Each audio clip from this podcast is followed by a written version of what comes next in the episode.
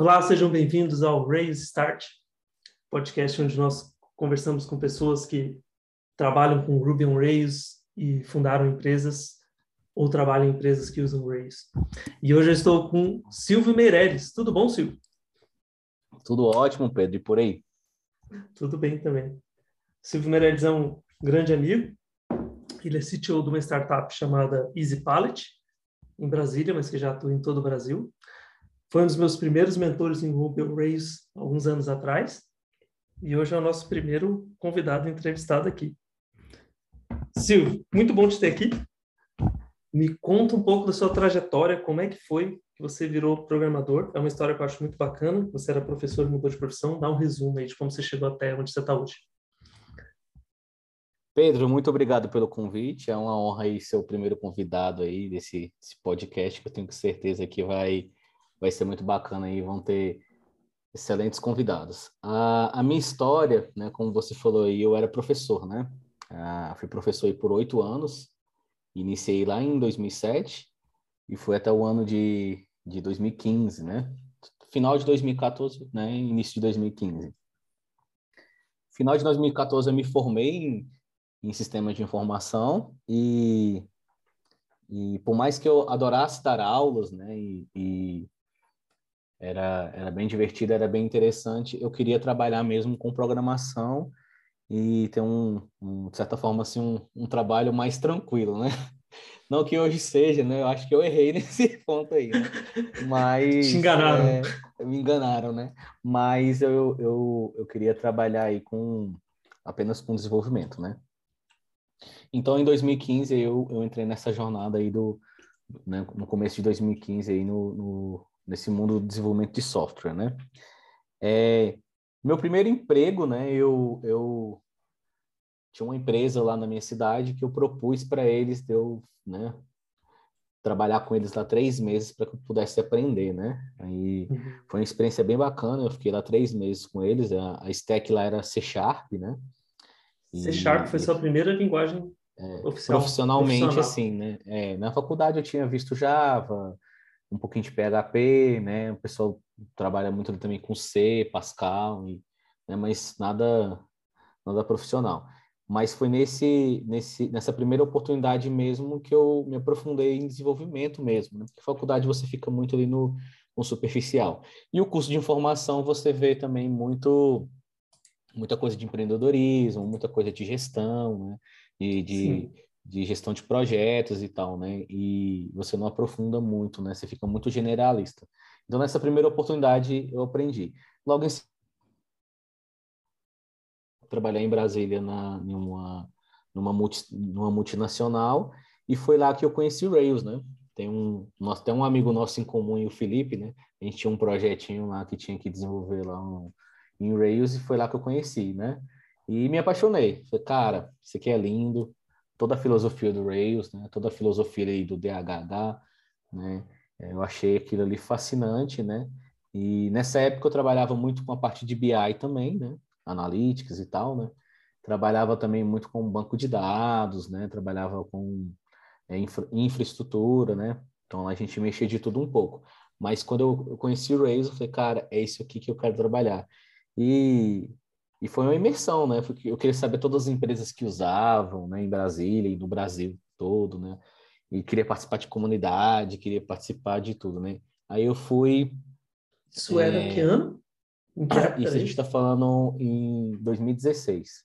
Legal. Primeiro contato em 2016. É, com o Rails aí foi final de 2015, comecinho de 2016. E né, eu, eu queria né, me aprofundar em Rails, queria né, a, a trabalhar com Rails, né? Aí eu conheci algumas, algumas empresas em Brasília, né? Uma delas o Felipe foi trabalhar, né? Eu, eu fui lá, não, não me interessei muito pela vaga, eu, eu indiquei o Felipe, o Felipe foi. E depois eu conheci uma empresa chamada AIS, empresa que uh, em Brasília. eles tinham em Brasília, que eles tinham muitos projetos aí em Rails, né? Então já tinha ali mais ou menos um, um ano e pouco, ali um ano e meio mais ou menos de experiência já de desenvolvimento Rails, né? E fui trabalhar lá. E lá nessa empresa eles estavam desenvolvendo o Easy Palette, né? Então, hum. na verdade, quando eu entrei, faltava ali um mês, em teoria, para finalizar o Easy Palette, né? E aí eu entrei, né? Tinha umas, algumas coisas que precisavam fazer, eu refiz o projeto, assim, praticamente do zero, tinha umas, uma, algumas coisas de algoritmo e, e, tal, e a gente conseguiu aí uh, concluir esse projeto aí, né? É, só que concluí assim, né? A primeira etapa ali, né? Só que tinha muito o que fazer ainda, né? Aí nessa época aí o pessoal né, me convidou para vir, vir para a empresa, né? Aí eu já tinha um, um pouco mais de um ano ali na, na IS, né? E, e me apaixonei pelo projeto, tinha, queria empreender, né? Então, ao vir para a empresa também eu tinha stock options e, e era bem interessante o projeto, né? E legal. eu tinha desenvolvido muita coisa legal e eu, né, me interessei e vim para a empresa Easy Pallet, né? Eu entrei no Easy Pallet ali já era começo de 2018, né? E aí a gente conseguiu, né, é, sair do outro lado ali com, com o projeto, né? Trouxe também muitas questões de BI que eu tinha falado lá no começo que eu tinha trabalhado, né? Sim. Ah, então, é, trouxe muitas coisas ali de BI, muita, muita é, a parte de infraestrutura, integração de dados também, que era importante do sistema, né? Eu consegui também gerar valor e principalmente aí no desenvolvimento em Rails, né? Que era o que eu queria trabalhar, né? E fiquei o ano de 2018, né? E, e eles me viram como uma peça-chave, né? É uma pessoa essencial, né? Que fez o, o projeto sair do outro lado. Em 2019, eles me convidaram para ser sócio, né? Então, no dia 1 de janeiro de 2019, eu, eu me tornei sócio da empresa e desde então estou lá, né? hoje aí, hoje né? você é CTO e sócio da Easy Pallet. Exatamente, né? Então, como eu era uh, eu queria a, a, a, maioria das coisas, né? Do sistema, integrações, parte de analytics e BI, infraestrutura, aplicação, algoritmo. Então, assim, eu tive esse vasto conhecimento, né? E aí eu me torno, eu fui, eu, além de, de, ser o principal desenvolvedor hoje, mas eu cuido mais da parte da gestão técnica também, né? A gente foi com, é, trazendo mais pessoas para trabalhar, aí você su, surgiu aí na, na história também, né? Em 2019, veio trabalhar com a gente também. E a gente foi trazendo outras pessoas e hoje a gente já tem uma equipe aí, né? Na parte de mobile, a parte de desenvolvimento, né? Back-end, front-end, na parte também de, de implantação e suporte. Então a gente está aí com a equipe estruturada, né? E em crescimento, né? Crescendo a equipe aí e, e os clientes também. O que, que o EasyPilot resolve? Cara, de forma bem simplista, né? A gente ajuda o pessoal a montar um pallet, né? Então, Nossa, e conferir sentido. esse pallet, né? Então, Easy base... pallet. Exatamente, a gente tenta facilitar esse processo, né? Então, pallet é de madeira, eles precisam colocar as caixas dos produtos ali em cima, né, dele, desse pallet, e, e o pessoal recebia antigamente uma lista de papel, né? Então, ele tinha que pensar a melhor maneira de montar esse pallet. Ele tinha que fazer algumas contas de cabeça, né? E ele precisava ali é, andar o pique inteiro para montar esse pallet. Hoje a gente tem uma aplicação Rails, né? E um aplicativo Android também, que ele só acessa o aplicativo e lá já diz como que ele tem que montar esse pallet, né? Nosso algoritmo já já prepara ali a, a melhor maneira dele montar o pallet e ele só segue as instruções ali. Primeira camada, tal produto, segunda camada, tal produto. Então a gente facilita na montagem e facilita também na conferência, né? porque o conferente ele tem que ver se aquela montagem está toda correta. Então hoje ele, a, através do sistema, ele consegue conferir, né, é, se o montador, né, é, montou o pallet corretamente, montou com os produtos certos, né, se não está faltando, se não está sobrando, se não tem nenhuma avaria no produto, se não tem nenhuma inversão. Então, ele consegue ver isso tudo no aplicativo, né? E se tiver alguma coisa, ele já recusa aquele pallet, já é, é, instantaneamente já é notificado o montador para corrigir, né? E além dessa produtividade e assertividade, também tem toda uma parte de, de BI, né, de analytics, que ajuda na tomada de decisões, né? Onde ele pode é, ver a produtividade, ver a assertividade, né? Ver como é que está a operação de picking dele, né? Questão de dados, né? o que, que ele está montando, conferindo dentre outras coisas. Então, basicamente, o nosso produto é facilitar ali a, esse processo de picking, né? Dando ali automação e gestão para esse processo. E, e, hoje o principal cliente é a Coca-Cola de vocês. Ex exatamente. Nosso, o produto nasceu na Coca-Cola, né? Por isso que até nossas cores aí do nosso design é branco e vermelho, né? É, então a gente nasceu ali na Coca-Cola, né? Até gostaria de um, contar um pouco aí da história do, do da empresa, né? É, é, meados de 2013 ali o pessoal é, queria automatizar esse processo no picking, né? Aqui na, na Coca-Cola de Brasília e várias empresas aí no era manual. No, exatamente, era manual, né? Era no papel ali, né? E ele, várias empresas foram lá olhar e falaram não, a gente não, não consegue fazer ou a gente não quer fazer. Aí eles pensaram numa empresa de automação, né? Aí entraram em contrato, contato aí com a empresa chamada Já Automação, que era aí do Jadson, né, do Pedro, e, e o pessoal foi lá, né, o Jadson já tinha, já teve uma startup anteriormente, né, e ele viu aí uma oportunidade, né, falou, não, a gente faz sim, e apresentar. A gente faz, ali, não se preocupa, a gente faz. É, não tinha nada, né? Então falou, não, a gente faz sim, né? Não tinha nada, mas tinha ali a vontade de executar, né? E eles fizeram um MVP, né? E, e passaram ali cerca ali de desde a ligação até o início ali, né? Até a conclusão desse MVP, né? Demoraram aí, né? É, cerca de, de três anos, né? Aí, em outubro de 2016, né? Que eles assinaram um contrato com a empresa, né? E nesse período aí, que a empresa de fato, né, é, o CNPJ, a empresa foi fundada, né? Aí passaram-se alguns meses, aí eu entrei indiretamente, né, que a gente estava desenvolvendo numa outra empresa, é, para o Easy Pallet.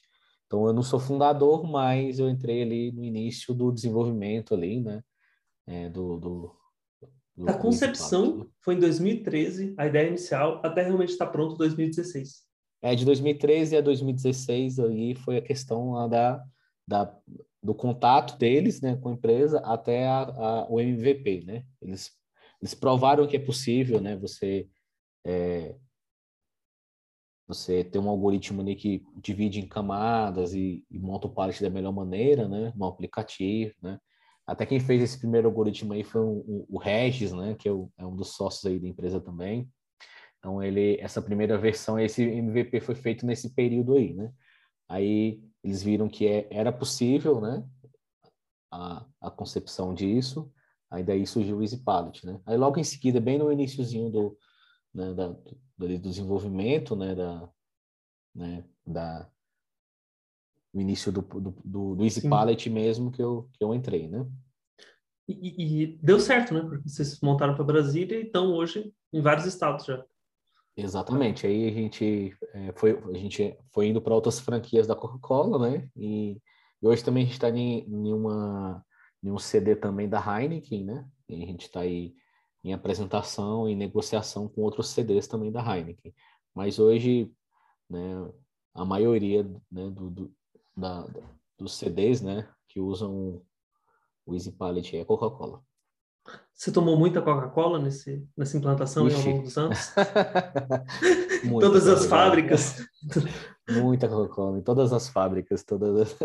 Maravilha. E é interessante essa sua pergunta porque a gente ficou lá um, um, um tempo lá, né, na, nessas implantações, a gente passava bastante tempo lá e a gente teve a oportunidade de experimentar é, versões da Coca-Cola é, bem inicialmente mesmo, né? Então, aquela Coca-Cola café, né? A gente, eu experimentei ela, não tinha nem embalagem ainda, né? Então, assim, a gente teve essa, essa oportunidade, né? E eles usam até o termo assim, né? Que eles assim, ó, acabamos de colher do pé. então, assim, já, da fábrica mesmo a gente já tinha ali, experimentava, né? Versões. Você foi um beta tester de produtos da Coca-Cola. Exatamente. Então a gente bebeu aí bastante Coca. Olha aí quando você foi mudar para a profissão de professor para programador, não, não, imaginava isso, né? As portas Jamais. que iam abrir. Jamais. Qual, qual, qual é a stack que vocês utilizam hoje, Silvio? Na, na parte, hoje na parte de tecnologia? A, hoje, basicamente, aí, né, a stack principal é Rails, né? A gente tem uma API em Rails e, e a parte de front-end, né? A gente tem a, a, a aplicação web, né, que é feita em Vue.js e temos a aplicação é, mobile, né, para Android, que ela é feita em Kotlin, né? Ela é feita em Android nativo, né? Aí a gente tem a parte também de analytics, né? Tem muita coisa né, em, SQL, né? E, né? e, também, e também temos uma aplicação em Node.js que faz a, a, a, integração de dados com outros sistemas, né? É uma outra aplicação hum. que a gente hum. chama de Easy Data Integration. A gente comunica com RPs, com é, outros sistemas né, anteriores e posteriores aí o EasyPalette, né? Então, a gente faz toda essa parte de integração aí usando o Node.js. Tu, tu utiliza o Rails para o core do algoritmo do picking do sistema e o Node para esse gerenciamento entre vários micro, microserviços. Não, não diria microserviços, mas a integração com outros sistemas, né?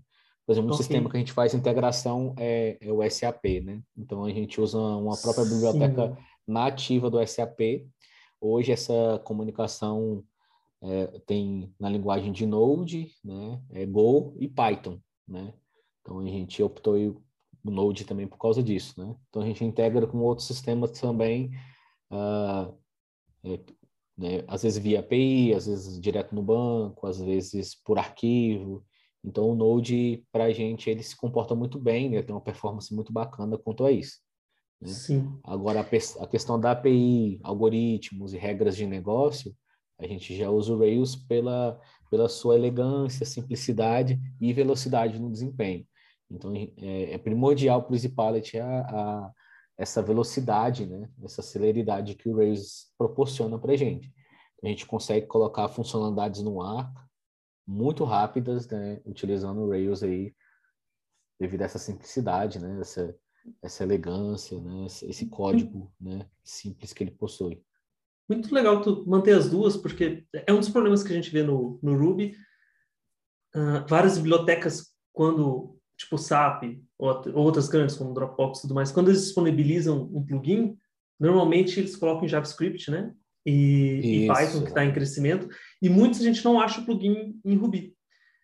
E, e aí vocês resolveram isso dessa maneira, tu não matou o Race, tu mantém o Race porque ele é mais rápido para você desenvolver é, no dia a dia e entregar as features para os clientes, e criou um serviço em um, um, um sistema em Node para usar essas conexões já prontas. Você também não tem que desenvolver do zero as conexões.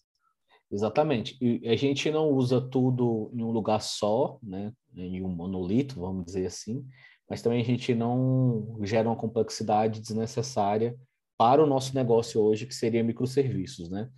Então a gente tem aí um meio termo, né? A gente tem como se fosse módulos, né? Então a gente tem a parte de analytics, a parte de integração de dados e a parte de, de API, regras de negócio separado, né? Onde eu posso ter times diferentes trabalhando, né? Posso ter aí processos diferentes, mas também eu não gero uma complexidade de microserviços que para a gente hoje não é necessário, né? Não que microserviço seja ruim, né? Muito pelo contrário, ele é muito bom, mas dentro do seu contexto ali, né? Times enxutos igual é o nosso, startups e tal, é, não faz sentido né? ter tudo em microserviço muito quebrado, né? Porque gera muita complexidade, né? Desnecessária. Ok. E infraestrutura, deploy, uh, pipeline, como é que vocês funcionam? Toda a parte de pipeline, né? Se, se a ICD a gente usa dentro do Bitbucket, né? Ok. Ah, toda a nossa, é, toda, toda nossa, as aplicações, né? Banco de dados, aplicações, tudo roda na DigitalOcean, né? Hoje, hoje o nosso banco aí é, principal é, é em Postgres, né? Mas a gente tem integrações aí com, com outros sistemas, né? Em SQL Server, em Oracle, né? Em Postgres, então a gente tem aí de, praticamente de tudo. Eu lembro uma vez que você migrou um sistema de ETL, os scripts de ETL para o Rails, matou um sistema inteiro e colocou dentro, tipo, em duas classes no, no Rails. Tem impressão, não sei se estou falando algo errado. Tu, tu lembra disso? Tu pode falar sobre isso? Como foi a experiência de migrar de um sistema para é... dentro? Exatamente. Lá no início a gente tinha, é, usava ETLs, né? Para poder fazer essas integrações, né? Para trazer os dados aí para o Easy Palette. Aí quando você entrou, estava nascendo essa ideia do Easy Data Integration e você até startou também aí o Easy Data Integration em uma aplicação Rails, né? Aí posteriormente é. essa aplicação ela virou uma aplicação Node, né? É, por causa da própria integração aí com SAP, né? Por causa hum. da questão hum. de, de a velocidade, né? Que também o Node tem, né? E Não, não que o Rails seja lento, tá? Isso aí é, é uma lenda, né?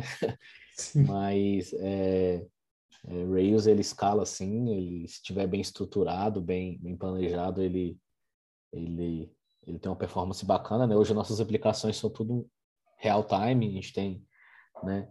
Dezenas aí de, de fábricas usando a ferramenta e tudo, né? Muito rápido, bem, bem, bem bacana e a gente consegue escalar aí tranquilamente, né? A aplicação aí sem maiores problemas. Pois é, tu, tu tem os números de uh, quantos processos, processos vocês fazem por dia, quantos hits rola numa base de dados, algum algum parâmetro? Você fala de, de requisições por segundo? Ali, ah, hoje a gente está ali em uma, uma média de né, algumas centenas de requisições por segundo né, nos clientes, em todos esses clientes. Hoje que usa a nossa ferramenta ali são é, 28 fábricas, né? Cada fábrica aí né, tem algumas dezenas aí, centenas de usuários, né? Algumas dezenas, outras centenas aí. E a gente tem uma média aí de algumas centenas de requisições por segundo, né? É, para ele consumir os dados, tem a parte também de algoritmos também, que é um pouco né, complexa, né? Que a gente pega ali é, um pallet tem que ordenar da melhor maneira, então a gente faz isso aí tudo no Rails também, né? Massa. E, e planejamento para o futuro? Vocês vão manter Rails, mas eu sei que tu também quer colocar Machine Learning, ouvi falar. O que, que tu planeja no futuro na parte de tecnologia da Spallet? É, a gente trabalha com algoritmos, né? É, a gente grande parte da empresa é automatizar ali, o processo de picking das empresas, né? E a gente tem algum, alguns algoritmos, né, para montar pallet, para organizar a carga, né? E, e tudo mais. E a gente startou também, né? Uma, uma, um projeto experimental aí de inteligência artificial, né? Para a gente é, automatizar alguns clientes também, né? Porque o algoritmo, querendo ou não, tem algum cliente ali que você tem que entender o processo dele, criar algoritmos específicos para ele. E a ideia de você startar isso com inteligência artificial é que você possa criar ali um cenário, um cenário ali de aprendizado, né? Onde ele organiza a carga do jeito que ele quer na nossa interface, a gente aprende esse padrão dele e tenta prever isso em cargas futuras, né? Então a gente chegou a startar esse projeto, ele não, não foi muito para frente, a gente startou isso no ano de 2020, mas ainda faz parte dos planos, né? A gente voltar com isso aí em breve. Uh, então a gente vai ter aí é, essas duas opções, né? Tanto a parte de algoritmos, né? Tanto a, quanto a parte de inteligência artificial para alguns clientes mais complexos, né? E a, a, migrar a aplicação Rails a curto prazo não faz parte dos nossos planos, né? Porque ele, é, conforme eu falei, ele é muito rápido de desenvolvimento, né? Ele é, ele é muito elegante, ele é muito simples, né? A gente tem uma aplicação já gigantesca feita em Rails. Uh, mas, né, nunca se sabe, né? Talvez futuramente aí a gente queira utilizar é, algo aí mais performático, né? Hoje a gente não tem problema de performance, né? Mas futuramente a gente pode ter uma necessidade de ter algo um pouco mais performático, vamos dizer assim, né? E a gente tem Sim. aí no radar, né, o Elixir, né? Uma linguagem também muito Sim. bacana, funcional. A gente, a gente gosta bastante também, mas a gente não implementou nada ainda. Mas se fosse um dia implementar, substituir, talvez a gente, talvez nós fôssemos aí para o Elixir, né? Mas hoje o Rails atende a gente é, perfeitamente. Nossa, muito bom, muito bom. Silvio, para fechar, tem uma pergunta que passou. Bem no comecinho, é, já não tem nada a ver com, com, a, com a parte da, da startup. É sobre programação. Você tinha comentado que você fez faculdade, pegou várias teve contato com várias linguagens, mas foi aprender mesmo depois também, na hora que vai trabalhar, né? E, e, e é esse ponto que as faculdades são bem generalistas. É, é engraçado isso, né? A pessoa estuda de dois a quatro anos e ninguém sai programador da faculdade. É, tu, o que tu recomenda para quem hoje está começando a programar, seja com Rails ou outra coisa, e não fez faculdade ou está fazendo, que a pessoa faça a faculdade, vai direto programar ou não, é, qual, qual, porque tu já tinha uma profissão e tu começou do zero, fez a faculdade para mudar, né? Como é que é a tua visão sobre isso? É, é, excelente pergunta, né? O pessoal hoje né, sempre questiona isso, né? Será que eu devo fazer faculdade, né? E minha recomendação é, se você pode fazer, faça, porque faculdade ela vai muito além, né? De você já sair profissionalizado, né? A faculdade ela te dá uma uma base muito boa, né? Como eu fiz uma faculdade de sistema de informação, ela não é focada especificamente só em programação, ela trabalha várias outras áreas. Então, eu aprendi muita coisa na parte de gestão de projetos, de empreendedorismo, de governança de TI, é, de, de é programação, útil. matemática. Então, tudo isso me deu um arcabouço, me deu uma estrutura muito boa para que eu pudesse né, é, ser o profissional que eu sou hoje. Ser o melhor Agora, exatamente. Agora, uh, se você já vai para algo profissionalizante, é, talvez você tenha aí uma, um limitante, né? Então, assim, eu acho que o melhor cenário é que você faça uma faculdade que vai te dar uma boa base e que você também estude, uh, uh, faça cursos profissionalizantes, estude algo na prática também, que aí você unindo os dois, você tem o melhor cenário.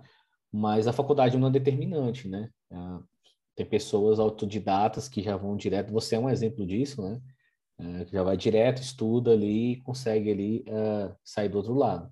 Mas o caminho ideal é que você siga isso daí. Fora, fora a questão de network também, né? Eu tive excelentes amigos na faculdade, que são hoje excelentes profissionais, né? que, que eu tenho orgulho Sim. de ter estudado junto, né? Então, é, é, você também cria ali um, um, uma rede de contatos muito interessantes também, né?